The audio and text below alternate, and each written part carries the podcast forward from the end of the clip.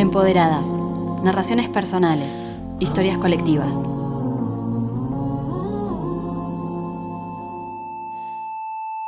Renacer. Salvarse. Recuperar. Estrategia. Superación. Amarse. Designio. Metamorfosis. Libertad. Sobrevivir. Animarse. Designio. Mi nombre es Corina Fernández. Am, y bueno, yo, como digo siempre, eh, a mí me tocó estar de los dos lados de la, de la violencia, de las dos caras, por haber sido ex víctima de violencia y haber recibido por parte de mi expareja tres balazos directo al corazón, haber salvado mi vida de milagro. Em, y bueno, y digamos, como dice el refrán, ¿no? Eh, Lo que no te mata te fortalece.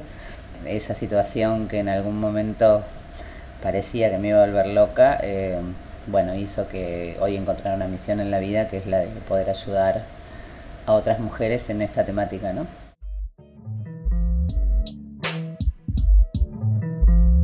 Porque más allá de todo lo que yo haya pasado, siempre digo que lo volvería a pasar 10 veces. Porque realmente no la pasé bien, pero, pero mucho peor la pasé cuando estaba viviendo con el violento. Porque ahí sí es vivir, estar muerta en vida. Esa, es la sensación que se siente, ¿no? De estar muerta en vida, de que la vida no tiene. no tenés esperanzas de nada. O sea, para mí la vida se había terminado, ya estaba. O sea, me, me vivía para ir a trabajar, para cuidar a mis hijas y para, para, no sé, ordenar la casa. Pero no había expectativas de ninguna otra índole. Eso no fue amor. Eso fue una unión desde un lugar con una carga traumática por parte de los dos.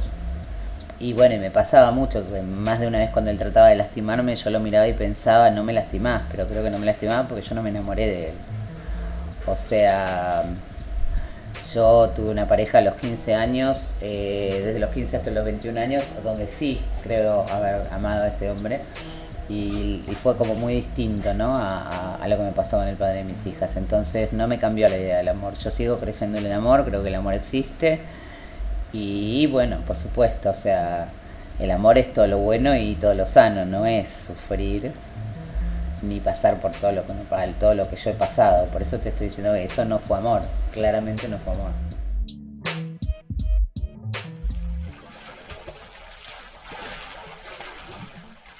A ver, en mi caso yo te puedo decir, a mí que me ayudó. Me ayudó, por un lado, que unos meses antes había fallecido la pareja de mi mamá, con lo cual mi madre se había quedado sola. Eh, yo hice como una especie de prueba piloto, me acuerdo que en el verano, como mi mamá vivía en un edificio con pileta de natación, en el verano como yo no me podía ir de vacaciones, habíamos probado y yo era tan, estaba tan mal la relación con el padre de mis hijas que le había propuesto eh, tomarme vacaciones solo si me dejaba irme una semana a vivir a lo de mi madre con las nenas, que era una forma como de, viste, estar por ejemplo en un lugar, levantarse, estar en la pileta y demás. Cuando yo llegué a ver al psiquiatra hacía ocho días que no pegaba un ojo.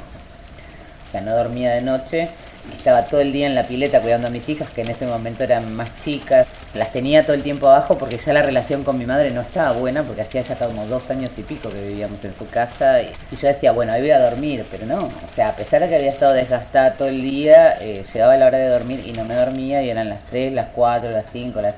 Ponele, me dormía a las 6 de la mañana y ya a las 8 estaban arriba de vuelta las chicas. O sea, que estuve una semana así con que no, o no dormía o dormía dos horas. Y bueno, y ahí es cuando me encuentro con quien fue mi otra herramienta, que fue mi terapeuta, que es el doctor Daniel Mosca. Y él me medicó durante un año, creo. Y bueno, eso me ayudó mucho. Y también me ayudó muchísimo el tema de tener trabajo y ser yo la que trabajaba.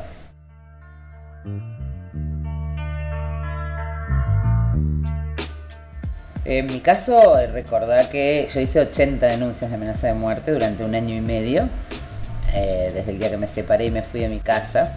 Pero la verdad es que durante ese año y medio él no respetó en ningún momento la prohibición de acercamiento, como pasa claramente con todos los violentos.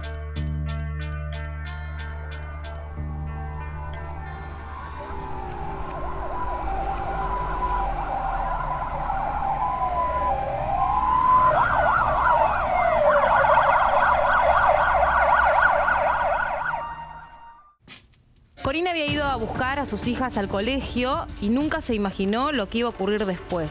Sucedió el 2 de agosto de 2010 cuando la expareja de Corina Fernández fue disfrazado de viejo a la puerta de la escuela Manuela Pedraza en el barrio de Palermo. Le dijo, te dije que te iba a matar a Chepe, y ella dijo, no me mates, y el tipo le tiró seis tiros. 21 años de prisión para Javier Weber, pero claro, eh, la figura, la calificación legal es tentativa de femicidio. Fue el primer fallo en la historia argentina en utilizar esa palabra, femicidio.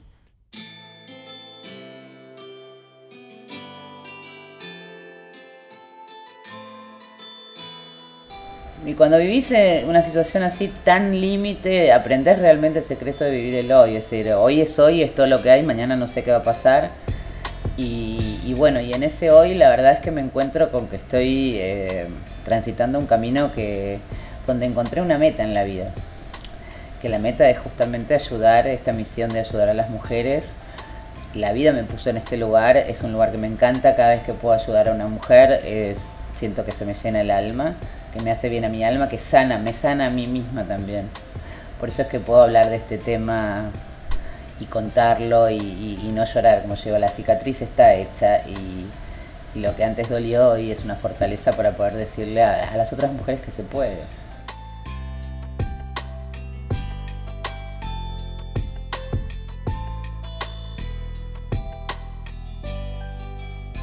Designio creo que todos nacemos en la vida y que tenemos una misión y que tenemos que ir pasando pruebas y, que bueno, que la mía era esta. La tenía que aprender, pasar o no y, y, bueno, y que hoy sí tengo la certeza de que estoy en el camino correcto porque las puertas se van abriendo, porque, porque todo lo que está pasando hoy en mi vida es todo bueno.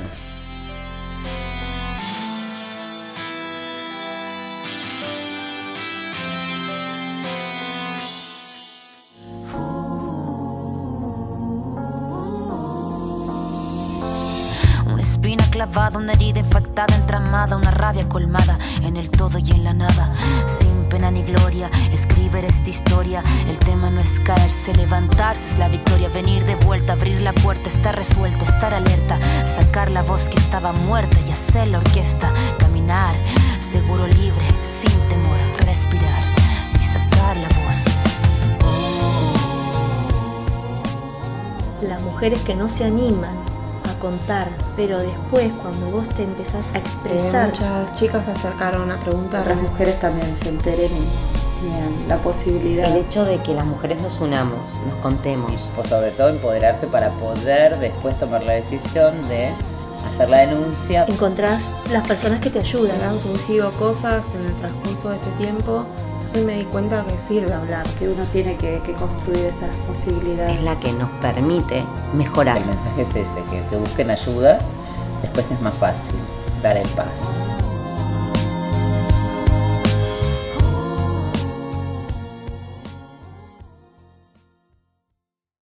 Empoderadas recupera las voces de Corina Fernández, Valeria Pierri, Astrid Barrera, Graciela y Romina. Producción Mariana Graciela Bacaro, Ciencias de la Comunicación, Universidad de Buenos Aires.